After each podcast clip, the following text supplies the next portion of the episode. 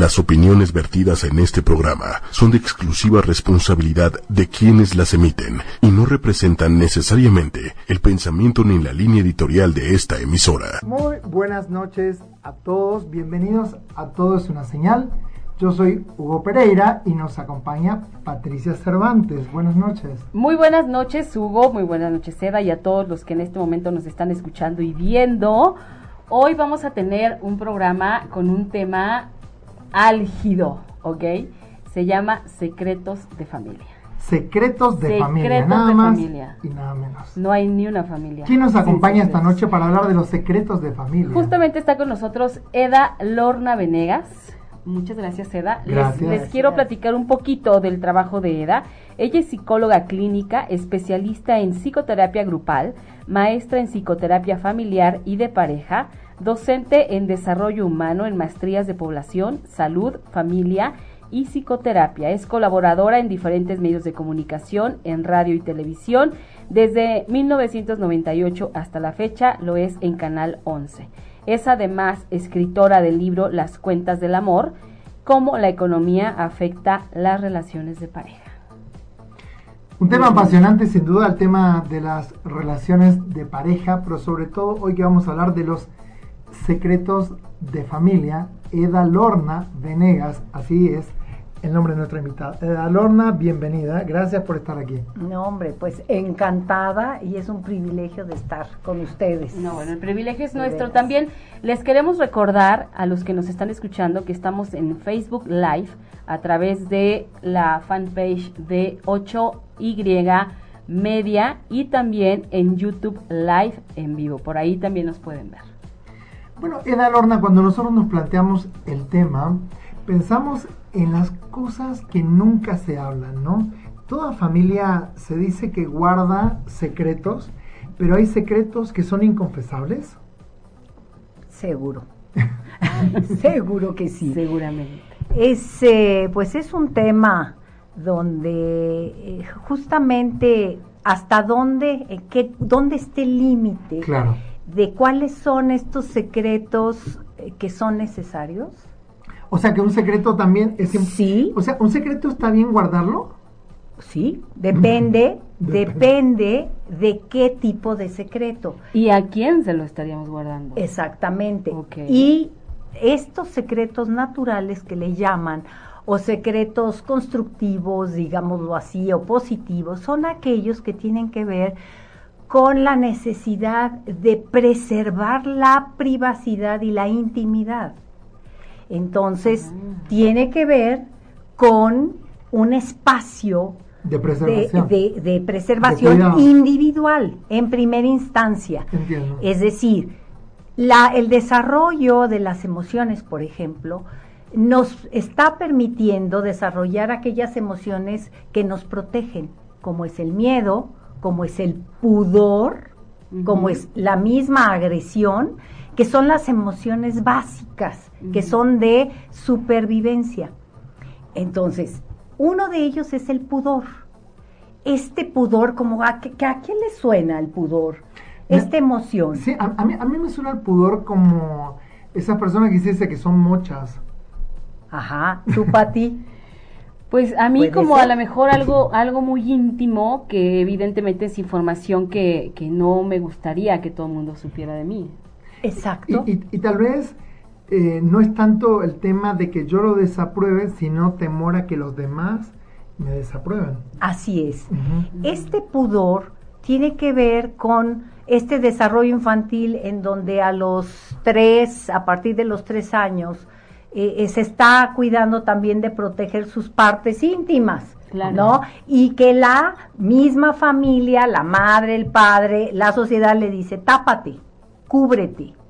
Entonces, tenemos que eh, ir delimitando qué zonas son necesarias para el propio desarrollo personal. Es decir, la masturbación, por ejemplo, que este es otro problema, que ¿Es hay... Un, ¿Es un problema? Es otro problema en el sentido ah. de que eh, muchos padres y madres están tratando de buscar, de, vigilar a estos adolescentes, de qué están haciendo cuando se encierran en el baño y me voy más allá en las relaciones de pareja, que este sí son secretos que a lo mejor sí están perjudicando una relación de pareja como es, que el mismo, eh, a lo mejor niño, que no le dejaba la madre pues su privacidad porque todo el tiempo estaba invadiendo, pues, invadiendo transgrediendo los límites de esa intimidad que todos necesitamos en un desarrollo funcional y normal.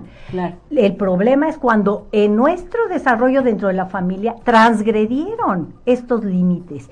No teníamos privacidad, todo el tiempo hay cuántas madres están, están invadiendo la vida de sus hijos desde que, desde que nacen. Obviamente, eh, cuando son adolescentes, quieren saber con quién están, dónde están, qué hacen, qué están haciendo, con quién lo están haciendo, a qué hora, cómo. Es una invasión, es una transgresión. Entonces. a ver, quiero enmarcar. Entonces, eh, si somos niños o adolescentes que estamos siendo vigilados, que estamos siendo invadidos, que sentimos que no tenemos nuestro propio espacio, que sentimos que hay cosas íntimas mías que quiero que sean mías y de repente mamá está invadiendo, trae una consecuencia. Sí. Ah, ¿Cuál va a ser? ¿Cuál va a ser? Pues que ese niño, ese adolescente y ese futuro adulto van a tener la necesidad de ocultarse de escapar de ese ojo vigilante que le está prohibiendo hacer aquellas cosas que, quieras, porque también eh, la privacidad es tu libertad y tu voluntad. Si te quieres rascar o echar un pedo, la verdad, no lo puedes hacer. Porque, porque todos tenemos este derecho, es un derecho. La privacidad y la intimidad. ¿Y cuántas veces nos vemos, hemos visto violentada esa privacidad porque han violado y ahora la violación es otro secreto? De los secretos que difícilmente se abren y aún en las, dentro de la psicoterapia, dentro de un análisis y un tratamiento, no crean que es tan fácil para los pacientes, así de golpe y porrazo llego, me siento y ahí le cuento, pues le voy a contar unos cuantos secretitos, doctora. Pues no, es algo muy complicado porque la energía que hay que utilizar para mantener el secreto, fíjense, es muy grande. Es, como tapar, es mantener tapado, tapado algo, escondido. se necesita como energía para, claro. para que eso no, no salga, no, no se revele. Ahora, pero eso es una cosa, o sea, es, energéticamente es este trabajo, ¿no? Pero también emocionalmente te está haciendo otro daño terrible, Por porque supuesto. dependiendo de qué tipo de secreto sea el que estés guardando. Sí, y hay secretos que son de grados también. Hay secretos muy graves que tiene que ver con la violación de la ley, y que son actos delictivos, matar, secuestrar, eh, trata de eh, infantes, la pederastia, la pederastia, eh, ¿qué se les ocurre?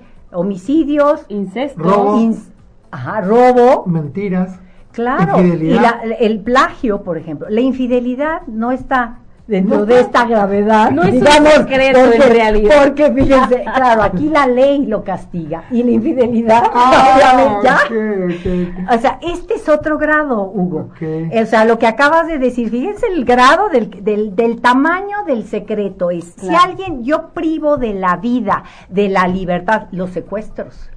Los abortos. El aborto es otro grado de secreto.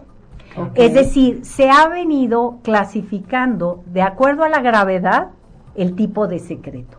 Entonces, entre más graves, matar, privarle de la libertad, de la vida, primero, de la libertad, de la dignidad a, una persona, pues, te lleva, está penado por la ley. Lo, lo, que a mí se me ocurre es cuántas veces en el ambiente, en distintos ambientes sociales, también tiene una gravedad diferente, porque hay ámbitos donde hay mucha delincuencia y donde matar a una persona es como la entrada a un club, por ejemplo, ¿no? Sí, bueno, has tocado un tema, pero un temazo, porque obviamente estamos hablando de las grandes familias, pues de, grupos delictivos, de los ejemplos los narcotraficantes. Sí, donde, el, delito es la ley, digamos, y el no delito es... Así es, la familia de estos grandes eh, grupos eh, delincuentes, por, decirles, porque pueden ser no, no necesariamente narcotraficantes, pero eh, estos clanes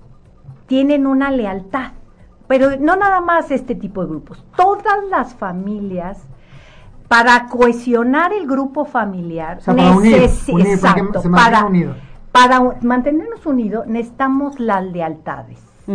Es decir, la lealtad ¿Como es una complicidad? Es, es, vamos a decirlo así, como una complicidad. Y la complicidad puede ser para lo bueno, para lo malo. Para lo constructivo, lo destructivo. Para lo que está encaminado a un crecimiento, un desarrollo, un progreso o una destrucción. ¿Sí? Entonces, este tipo de familias están, digamos, en conciencia tranquila con la familia. Si yo nazco en una familia donde pues están acostumbrados a matar, a, secuestrar. Entonces yo como niño creo que está trabajando mamá y papá, porque eso es lo normal. Sí, salir a chambear, salir a trabajar, Ir a, cargarme a alguien o... Claro que sí. esa es la chamba. Y, están, y se llama, están en la conciencia de la familia. Es decir... O sea, que cada familia tiene como una conciencia. Todas, todas nuestras familias tenemos una conciencia oh, familiar. Oh, mi Dios, esto es complejo una conciencia familiar, pero también un inconsciente familiar.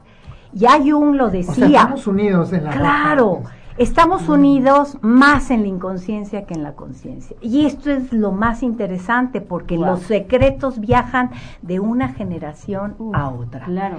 Y si no descubrimos estos, si no develamos, si no revelamos estos secretos cuando realmente son graves, cuando son secretos que tienen consecuencias como en enfermedades, en, en, eh, síntomas tanto físicos como mentales, emocionales, de problemas de relaciones, porque vemos, también tenemos un árbol genealógico.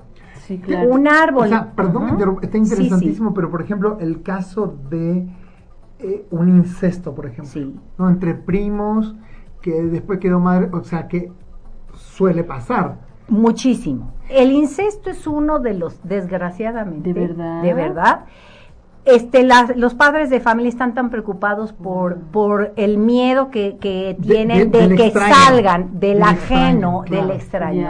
No, señores, la familia puede ser un cultivo de salud o un cultivo de enfermedad. Y esto hay que de veras estar con las antenas bien puestas, porque pensamos que en la familia siempre es unión y, protección. No, somos humanos. A veces ahí es donde está. Donde se está gestando. Durmiendo eh, con el enemigo. Exactamente. El incesto es, es uno de los problemas que encontramos con mucha frecuencia en la terapia familiar.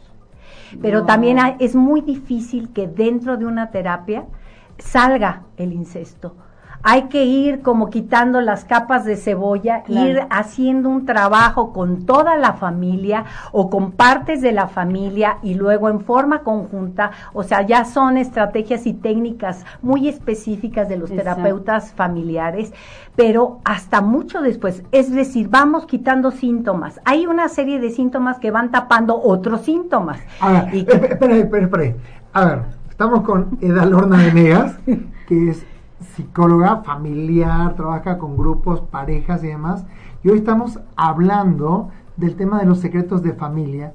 Y un poco lo que entendíamos es que toda la represión, que toda la vigilancia, que todo, a veces el exceso que una mamá puede tener con su hijo, hace que después su hijo o su hija no revele cosas o esconda secretos y haya secretos que sean de generación en generación.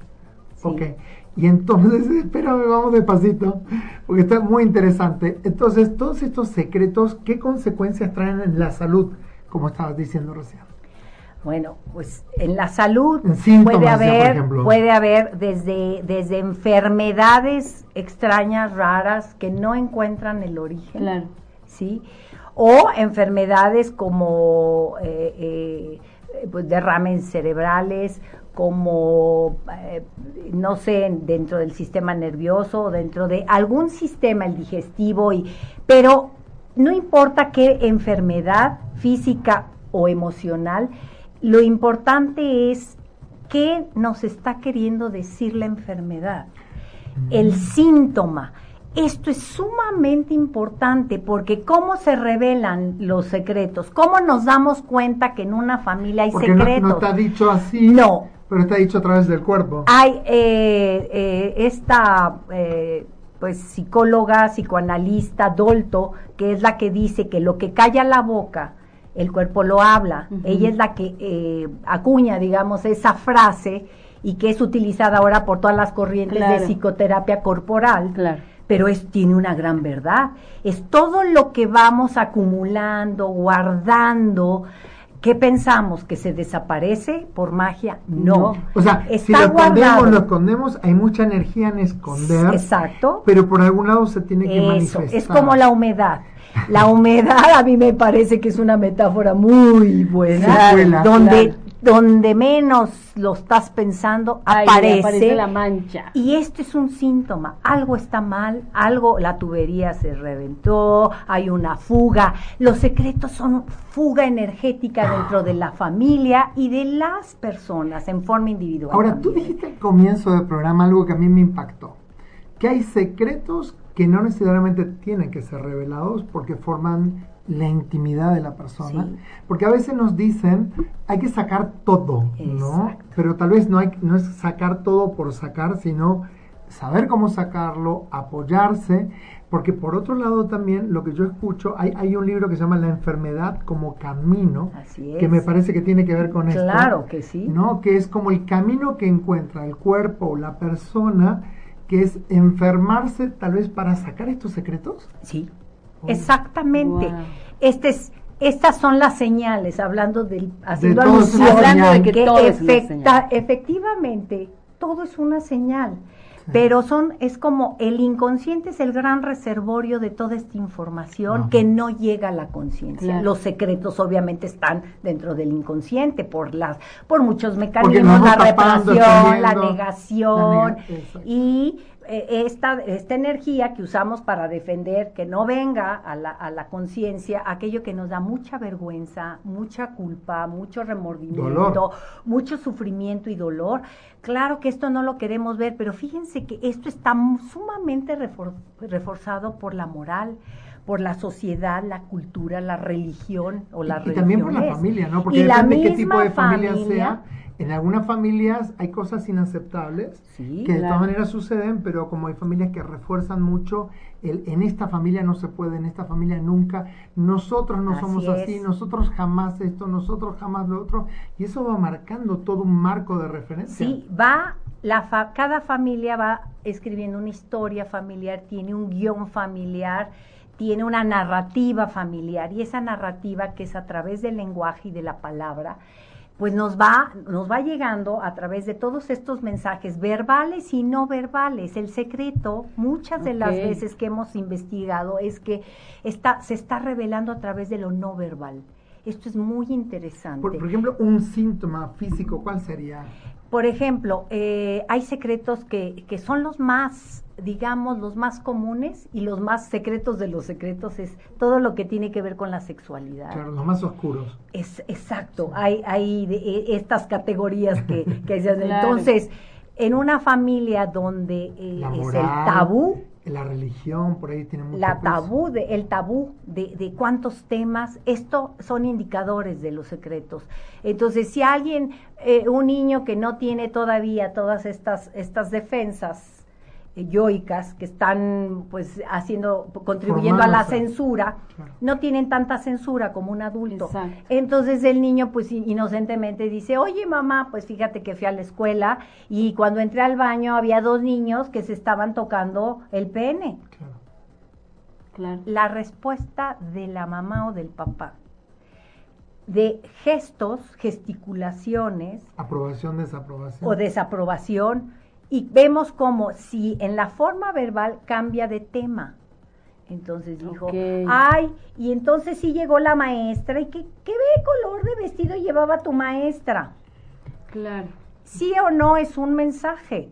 Está silenciando esa madre o ese padre que ese tema y está marcando que ese tema no se habla. Está prohibido. La prohibición está implícita. Y, también de repente el escándalo, ¿no? Porque ¿Cómo es posible? ¡Qué barbaridad! O sea, también, por otro lado, digamos, por acción, por omisión. Sí, esa, siempre tenemos O sea, por acción o por omisión mandamos mensajes. Siempre estamos mandando mensajes. Sí, porque aunque tal vez no lo diga, por ejemplo, como dice Hugo, de que, ¿cómo crees? O sea, tal vez el gesto, ¿no? Tan solo el gesto de ver a la mamá, porque aparte los niños te conocen súper bien, te están viendo que gesticulas de manera desaprobatoria y que preguntas otra cosa y entonces dices, no, de esto, de esto, no, se habla.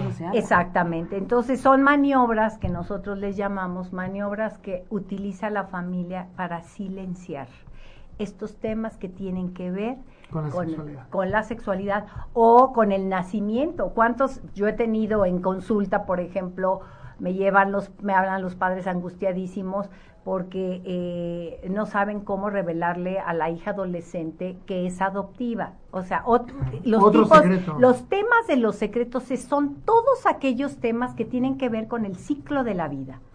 Ah. Nacimiento, origen, muertes, muertes porque de repente hay gente que no sabe que su papá se suicidó y es como un y la persona lo va sintiendo que algo malo estuvo y, no se, se, murió y nadie dice que se mató Ajá.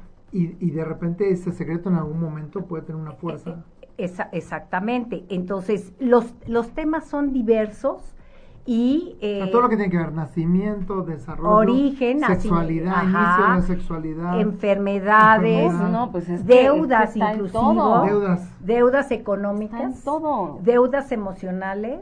Deudas de casino, de juego. Ah, claro. Sí, claro.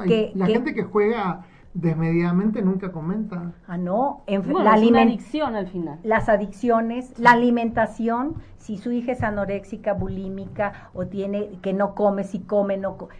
Esto todo a veces, en la imagen social que necesitamos construir, imagínense ahora a nivel energético, Pati, lo que decías, todo lo que gastamos en nuestra vida diaria para mantener una máscara, una imagen social de aceptación, porque regresando a lo que la sociedad, la cultura, las propias familias están marcando y pautando de qué está bien, qué no está bien, qué, estás, qué va a ser aceptado o no, qué va a ser castigado o no. El individuo, pues vamos en el desarrollo y digo, lo digo o no lo digo, lo muestro o no lo muestro, me muestro como soy o no, y, y aquí sí y acá no la, la sexualidad, en la orientación. Estamos viendo que en una, un, un, movimiento muy importante sobre género, la perspectiva de género, ¿por qué va a ser? Porque es, es queremos abrir camino y en el lenguaje se dice, queremos visibilizar a todo este grupo que también se le ha marginado con una moral o una doble moral. Cuando se visibiliza de alguna manera, es una manera de incorporar también. Sí. Porque es como decir, porque fíjate algo bien interesante.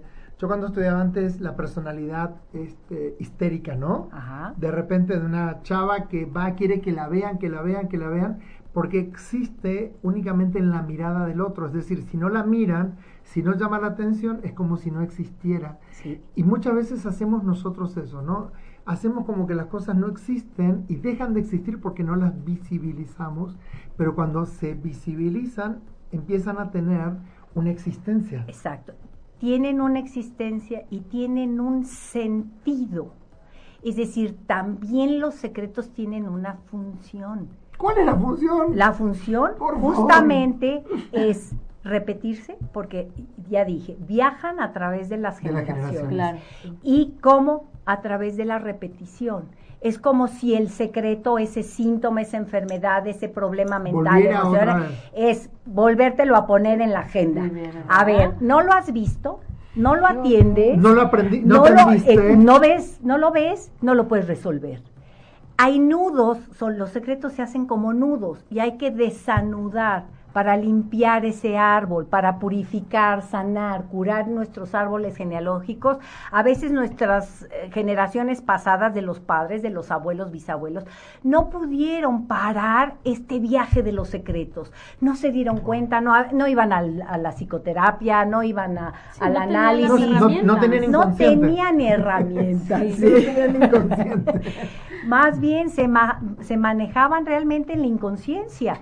Y el inconsciente es poderosísimo y hay que contrarrestarlo. Entonces no tenían herramientas. Y la herramienta es, pues no, te, te, doy una señal, atiéndeme y si no me atiendes, pues va, pasa, vuelve a aparecer. Y entonces es muy interesante cuando eh, pedimos hacer o cada uno podemos hacer nuestro árbol genealógico mínimamente, por ejemplo, para no complicarnos tanto, de tres generaciones, padres, abuelos, padres e hijos. Y vamos a ir investigando y explorando las edades, los nombres, las ocupaciones, eh, las muertes, cuáles fueron las muertes, qué tipo de muertes, eh, las relaciones, si, si pueden mantener pareja o se encuentran solteros o son divorciados o, algo pasa en la familia paterna de los hombres que no pueden establecer relaciones de pareja y dicen, ah, sí, el bisabuelo, ah, pero mira también mi papá, no, pues ahora mi hijo con razón, o sea, se va repitiendo. Qué horror. Estos, estas patrones relacionales de conducta, porque en el comportamiento también están los signos que tenemos que detectar de esta compulsión a la repetición que muy bien tenía la razón Sigmund Freud, que de ahí también estas escuelas lo han tomado, la transgenealogía, la transpersonal, pues cómo, pues porque hay una compulsión a repetir algo que quiere eh, eh, encontrar un cauce para solucionar. la función del secreto y la enfermedad y los síntomas de cualquier tipo de enfermedad es resuélveme, a ver, resuélveme, aquí estoy, Sí. Y es, como un karma, yo escucho. Claro. Como lo que no resuelvo en una vida va a pasar a otra vida. Pues sí. Y lo que no resuelvo en esa vida va a pasar a O sea, que mejor la resuelvo. Eso está más grave, ¿no? Claro. Ya pasamos todas las generaciones y todavía no, alcanzamos. bueno. Entonces yo por eso aplaudo muchísimo a la gente que tiene esta ventana de conciencia y, que va a buscar ayuda, el valor, porque no es cualquier cosa. Porque entonces nos está indicando que está viendo cosas, que está viendo que algo no está funcionando en su vida, en sus relaciones, con su cuerpo, con su mente, en su entorno, en su trabajo, en su economía. ¿qué, ¿Qué hago con un secreto oscuro, por ejemplo? Me voy a la terapia, lo hablo, lo saco y es una manera de empezar a resolverlo esto es interesante porque va a depender, no podemos pues forzar a nadie a, pues ahora te hago manita no, pero, de pero por ejemplo, yo me enfermo constantemente, no sé, de los pulmones, me enfermo constantemente, eh, tengo enfermedades en la pierna, no sé, se me llena de agua o siempre me repito, repito, y a veces voy al doctor y me dicen, no, no tiene nada, pero me sigue pasando. Entonces parecería que hay un mensaje mucho más profundo que tengo que investigar. Exactamente. Y si es un buen médico con una visión integral, que mente y cuerpo es una unidad y espíritu, y, y, que somos un todo, pues dice, pues, ¿por qué no va y visita pues, un terapeuta, y habla de estas cosas? Porque probablemente por ahí puede encontrar cosas. Entonces, claro, este es eh, primero la inquietud. ¿Qué tan, ¿Qué tan despierto estás en tu mente y en tu cuerpo para detectar estas señales. Como que tan despierto estás contigo mismo, o sea, qué tanto te conoces, qué tanto te, te encuentras. Qué tanto te, te conectas contigo mismo. La gente vive enajenada de sí, desconectada de sí mismo por estar por ejemplo, Hay síntomas que tienen que ver con las piernas o, con, no sé, dolores constantes de no poder asimilar los alimentos. ¿Con qué tiene que ver eso? Cuéntanos. Pues eh, sí, hay toda, hay una rama de especialistas que eh, realmente están viendo eh, todo lo que es la, la, parte de lo psicocorporal. Sí, el lado derecho, por ejemplo, tiene que ver tiene que ver con digamos las frustraciones, los eh, asuntos pendientes y temas pendientes del padre. Mm. El lado ah. izquierdo de la madre O sea, si siempre me pasa algo, siempre me rompo el brazo, me duele aquí, tiene es que ver con asuntos, ajá, con uno de los padres, secretos de los padres, eh, porque pensar ingenuamente que en, nuestra familia no hay secretos, porque seguramente algún radio escucha, alguien que nos está viendo, va a decir, pero ¿cómo es posible? no, no, todos sabemos todo de todos. Es lo que decíamos al principio, o sea, no hay familia que no tenga secretos. Exactamente. Que no queramos verlo, o, porque muchas veces sabemos, pero preferimos hacer que no sabemos, hacer que no vemos, ah, hacer que a mí no me tocó, o sea, no es así. Y también aquí cabe aclarar lo que dices, Pati, es que el tipo de, secretos pueden ser conscientes, inconscientes o que están en vías de, revelarse, ¿no? Pero ah, porque hay quienes saben de este secreto y por temor a la reprobación, a destruir a la familia, por vergüenza, por eh, la amenaza de, ser excluido inclusive. Es, ahora sí que es comulgado, excluido, desheredado del clan. Porque nos importa mucho, porque es una necesidad muy humana. Exacto, la pertenencia, entonces con tal de no perder esa pertenencia, prefiero ser leal y hacer las cosas que me perjudican, me destruyen, pero con tal de que el grupo me acepte. Entonces yo me autosacrifico muchas veces por el clan. Y a veces no se tiene la fuerza individual como para luchar y, trascender a la familia, que es, es trascender al padre y a la madre, es dejarlos, eso es desprenderse, eso es, buscar la libertad, la independencia, la autonomía y hay quienes prefieren someterse al clan, someterse a los padres, a la familia, entonces pues vas a ser abogado, mijita, porque el, linaje de los abogados no se puede perder. Ahí seguimos perpetuando un montón de cosas también en la vocación. O las mujeres, ¿no? En esta familia todas las mujeres deben o todos los hombres, ¿no? Por género. Exactamente, tienen que tener hijos. Y ah, pobre de ti, pobre de ti si no tienes hijos y eres madre, madre o madre soltera o madre sin o, que no tienes que no vas a tener maternidad porque deciden no tener hijos. es terrible. Todo va contando. Eh, eh, otra otra de las maneras eh, yo creo que importantes es otras señales, digamos, es esto que decíamos no verbal, pero también hay, por ejemplo, fechas, hay quienes dicen la, eh, el síndrome de los aniversarios, ¿no? Que es... o las fiestas. Yo tenía una paciente, fíjense, que llegaba el mes de septiembre y se empezaba a descomponer.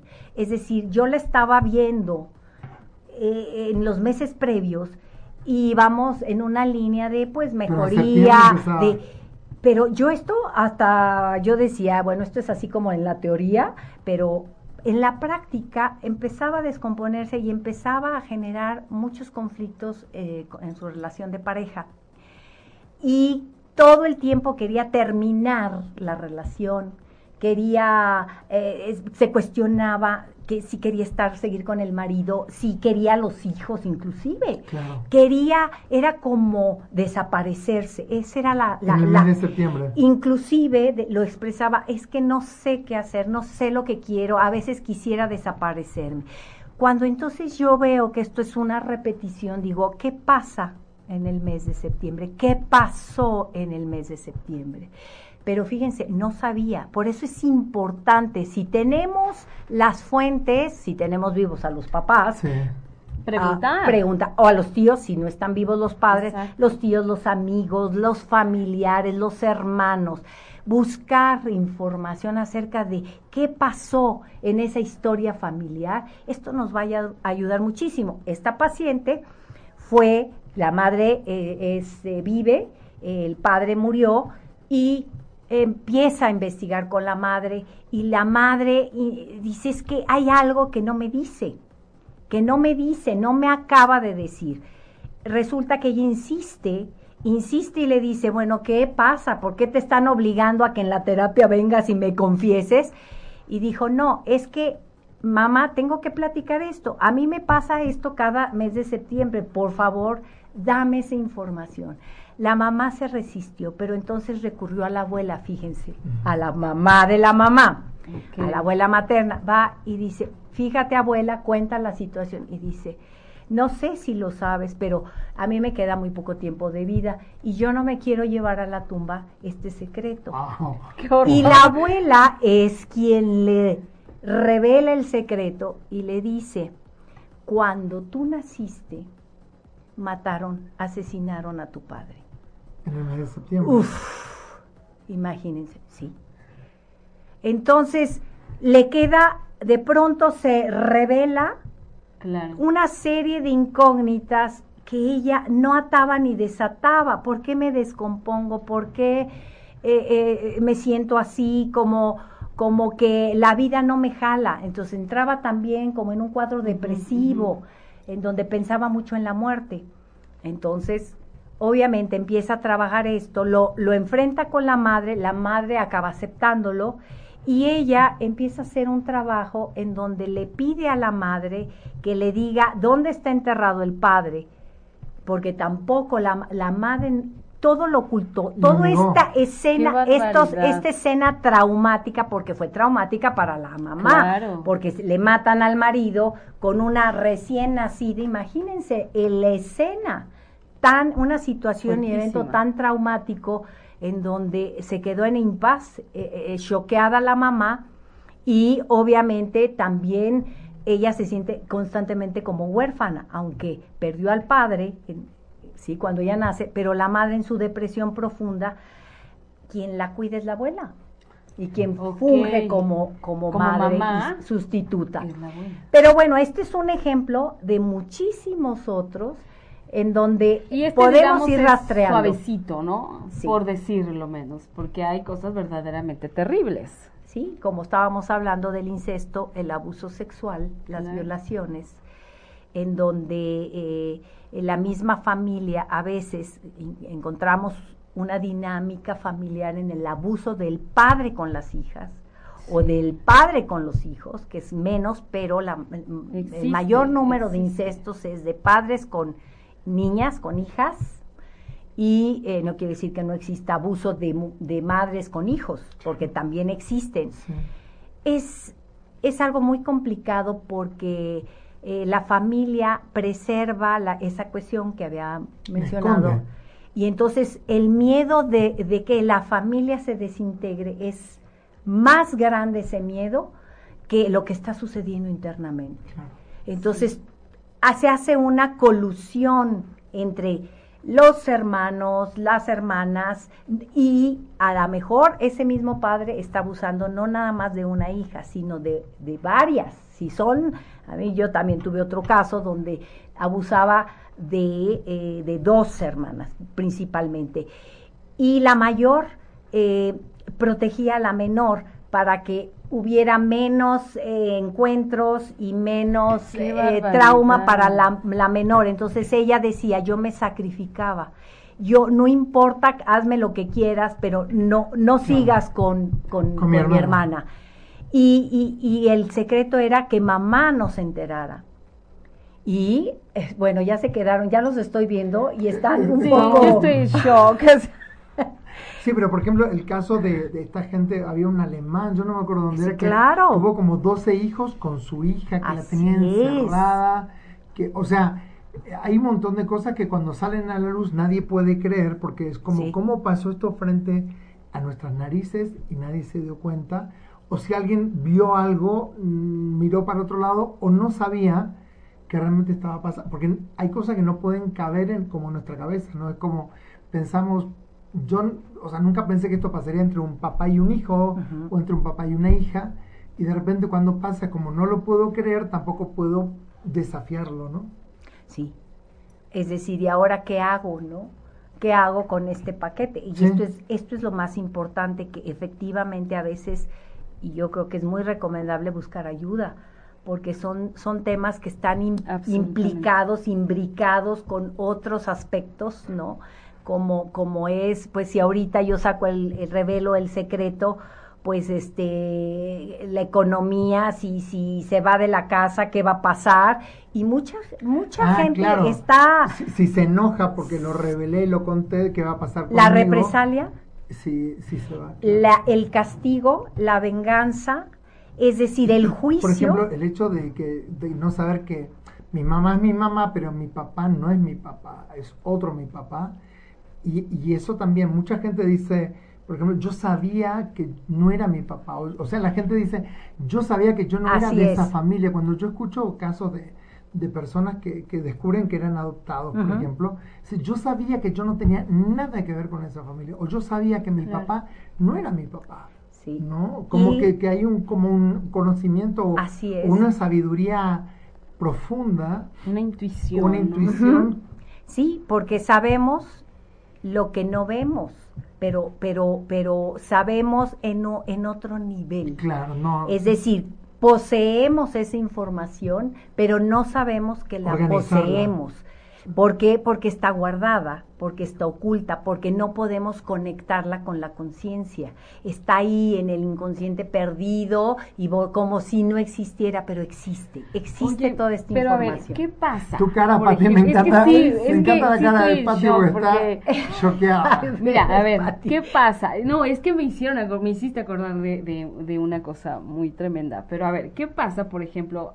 Eh, tú hablabas hace rato de ese papá que viola a todas las hijas, ¿no? Y que pasa por años y que... Se este, protegen entre, entre ellas, se protegen. Para que mamá no sepa. Pero, ¿qué pasa cuando la mamá sí sabe y no hace nada y permanece toda la vida así? Y sin embargo, lo que ocurre es que ella sigue manteniendo a la persona adentro, y se encarga de contarlo como a algunos familiares, pero sigue sin hacer nada. O sea, eres cómplice de esa maldad. Así es. Y, yo he escuchado, por ejemplo, me ha tocado varias veces casos de mujeres que cuando fueron niñas fueron violadas por el padrastro, por ejemplo, ¿no? Cuando tenían cuatro o cinco años.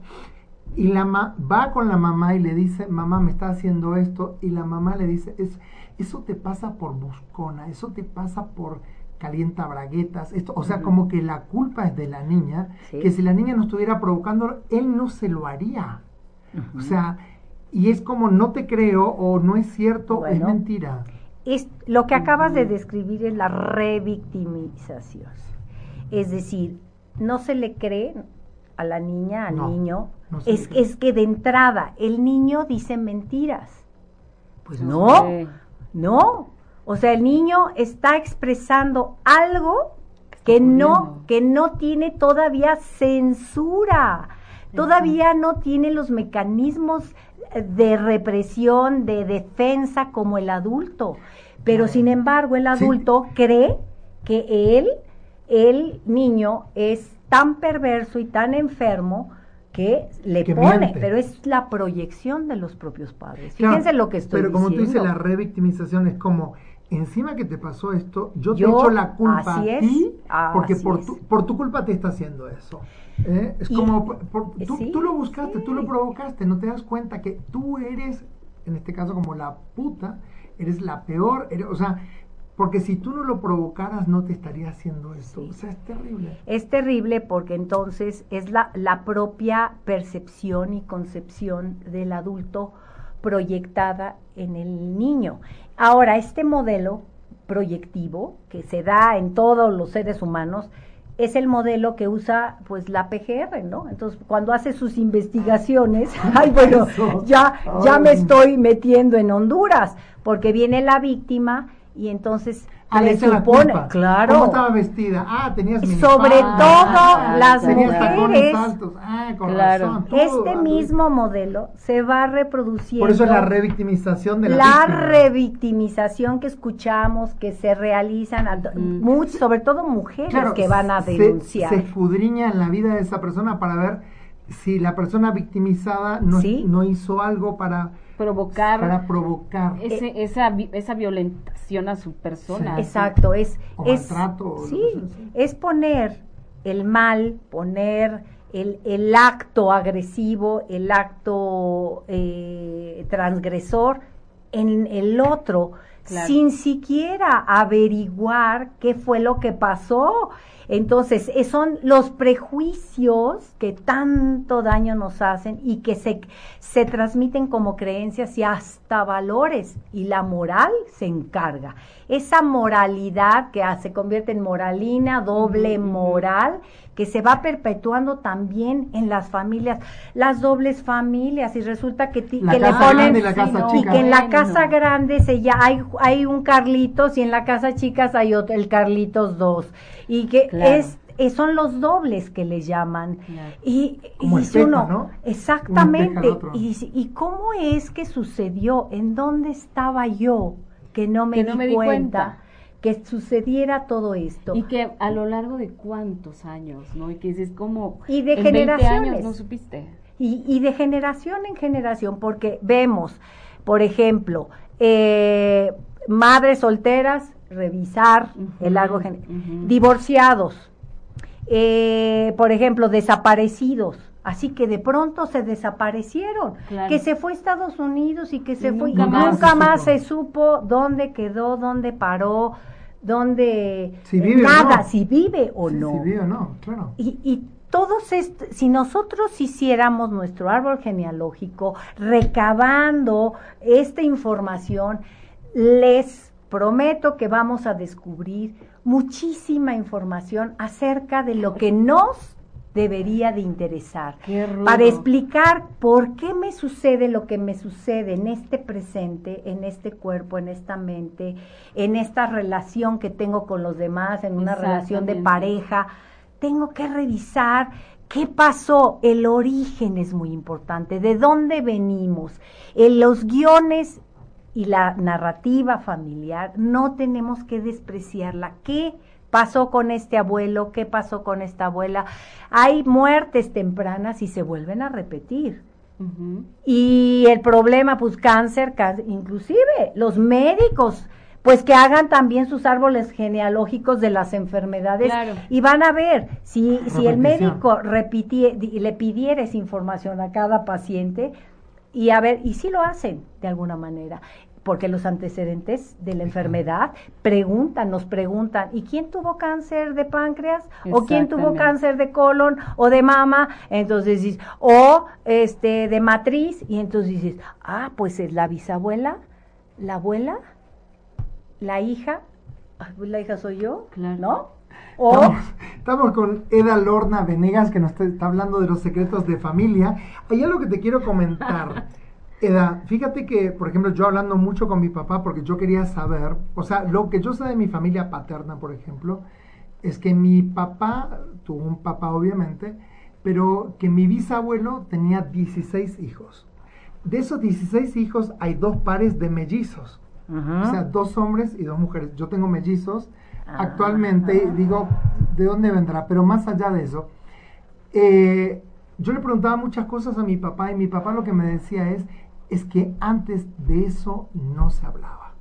Jamás se le preguntaba a un papá, se le cuestionaba, directamente no era siquiera un tema de conversación, porque si tú querías preguntar eso, te mandaban al diablo y te decían, un hijo, tú no tienes por qué saber.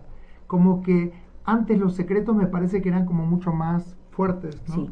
No se hablaba. Sí, no, no, porque estaba más marcado todavía, eh, delimitando que el mundo de los adultos Exacto no tenía nada que ver con el mundo de los niños.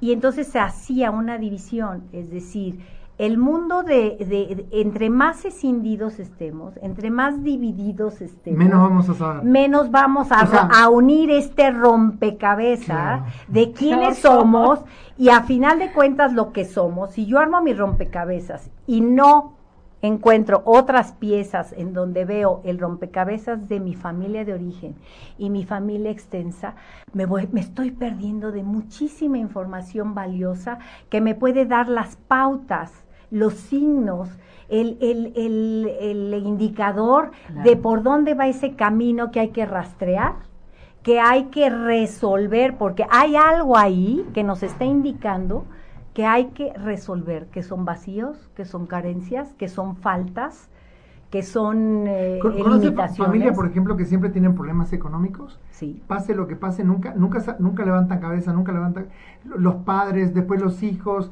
y después los nietos, y siempre como, como un patrón, ¿no? De escasez económica. sí, y ahí, esto es bien interesante, Hugo, porque, eh, y Patti, porque también descubrimos que no nos damos cuenta de los decretos que llevamos inconsciente. Como una, como una marca. Como una marca. Entonces, en relación, por ejemplo, al dinero, eh, en alguna parte de nuestro linaje y de, nuestros ancestros, alguien decretó y dijo, porque eh, el, dinero es maldito. Ah. Okay. Y se va viendo que el dinero, no saben qué hacer con el dinero, no quieren el dinero. Eh, eh, eh, desprecian, el dinero, no quieren el volver a repetir, a lo mejor un que fueron desposeídos de sus bienes, a lo mejor en la revolución. Yo me estoy pensando, esos bisabuelos que tenían, a lo mejor eran hacendados, y eran ricos. Y sin nada. Y se quedan sin nada. Y en las familias actuales vemos como si hacen de dinero y luego las pierden. y dicen, es que tenía, igual que mi abuelo, mis abuelos, es que tenía. nada. Yo y por ejemplo, que mi abuelo hizo la fortuna estafando gente, vendiendo terrenos que no existían y demás, y de repente, como en esta vida actualmente, teniendo ese antecedente, hago negocios, siempre me va mal, me estafan, siempre me pasa, no es como una maldición. Sí, sí. Esto es eh, estos decretos que se vuelven como profecías que inconscientemente las, llevamos como creencias y ideas que además se convierten en ideas tóxicas, nada más que si yo no las tengo conscientes, pues no me doy cuenta de todo lo tóxico que, me han transmitido. pero siempre estoy igual y digo, ¿qué pasa? No? Sí, y también se transmiten emociones, así como deudas económicas, deudas emocionales, eh, por ejemplo, el, el, eh, el miedo el miedo es un equipaje sumamente pesado en la vida. díganme cuánta gente aquí no conoce que no tenga miedo. Uy, no, bueno, a nadie. Pero hay de grados, otra vez regresamos. Sí, hay gente que tiene miedo a todo y que ya es como su leitmotiv, ¿no? Para todo tiene miedo y, y nunca se mueve de lugar por el miedo. Y siempre es, como el miedo siempre es más grande que yo. Sí, es el miedo a la vida. Y si vamos rastreando, entonces, ¿quién tenía esta parálisis? Y vemos, pues la madre nunca pudo estudiar, nunca pudo hacer eh, un, proyecto personal, nunca trabajó, siempre estuvo a la sombra de otros, eh, eh, incapaz, porque estaba parasitada de miedo. Pero es que a su vez la madre le dijo que el mundo era malo, que ella como mujer no tenía ninguna posibilidad de realizarse en la vida y que entonces tenía que estar al lado de un hombre porque a través de un hombre es la única manera de vivir eso. Son esas narrativas y esas historias que uno va a descubrir. O venimos a este mundo para sufrir, ¿no? Hay que sufrir. Exacto. Si no estás sufriendo, no estás viviendo o estás en la tontería que, porque la vida, la realidad es dura y difícil. Sí, ah, no, y esto además aunado que lo que es pecaminoso, lo que... La moral, eh, la, moral familiar, porque no solamente está la moral social, sino la moral familiar. La moral dentro de un matrimonio, que eso es para otro programa que ya, ya te invitaremos. y, y, el propio sentimiento de culpa mío conmigo mismo por no ser la expectativa de lo que otros esperan de mí, ¿no? Es como es como esta cebolla que decías tú, que vamos sacando y hay más y más y más y más cosas abajo, ¿no? Sí, y a final de cuentas, eh, esta transmisión que viene de, como ya hemos hablado, de generación en generación, esto si no hay alguien que pare. Por eso la palabra, a mí me encanta esta palabra que es reparar. Sí. Parar. Parar. O sea, primero hay que parar, o sea, esto no puede seguir así. Y revisar, ¿no? Y después es revisar, pero en la profundidad. Porque queremos, desgraciadamente, las respuestas fáciles, y que no rápidas, mágicas, exactamente, con el mínimo esfuerzo y el mínimo dolor, por favor. Hablando de dolor, ya estamos llegando, estamos en el último minuto del programa. ¿Qué recomendaciones le darías a la gente? Bueno, siguiendo esta línea, no tengamos miedo a hablar de las cosas. no tengamos miedo a la verdad. La verdad nos asusta muchísimo, tenemos tanto miedo a la verdad y la verdad es que la verdad es el camino, uno de los principales caminos a la cura, a limpiar esta mente de toda esta información que no nos corresponde, paquetes y equipajes que no son nuestros. Regresémoslo a nuestros antepasados, a nuestros ancestros, a nuestros abuelos, bisabuelos, chosnos y todo lo que sea y dediquémonos a lo nuestro. Lo que me toca en este momento de la vida es primero limpiar este cuerpo, esta mente, este espacio relacional y cambiar esa historia, cambiar esa narrativa, cambiar ese guion de mi propia vida y de mi propia familia, de mi propia pareja, de mis propios hijos. Porque si no somos capaces de parar, de reparar, y a través de la resiliencia, que esta es otra fuerza, otra herramienta importante, todos tenemos esta fuerza. ¿Dónde está? Buscarla. Y no tengamos miedo de encontrarnos con nuestras debilidades, nuestras carencias, porque nuestros miedos, porque son los que nos van a dar esa fortaleza. Justamente, paradójicamente, le tememos porque no queremos no encontrar con algo que no nos va a gustar, pero realmente son las herramientas abandonadas en el inconsciente que están siendo desperdiciadas. Caramba. hay que empezar a usarlas. Pero por supuesto. Pati, nos vamos despidiendo. Nos despedimos ¿Qué tema escogimos? Eh? Qué barbaridad. Rudo, pero bastante enriquecedor y es para valientes. Gracias por acompañarnos. Y bueno, gracias. Nos vemos la próxima semana. El próximo miércoles. Gracias. Si te perdiste de algo o quieres volver a escuchar todo el programa, está disponible con su blog en ochoymedia.com. Y encuentra todos nuestros podcasts de todos nuestros programas en iTunes y Tuning Radio. Todos los programas de ochoymedia.com en la palma de tu mano.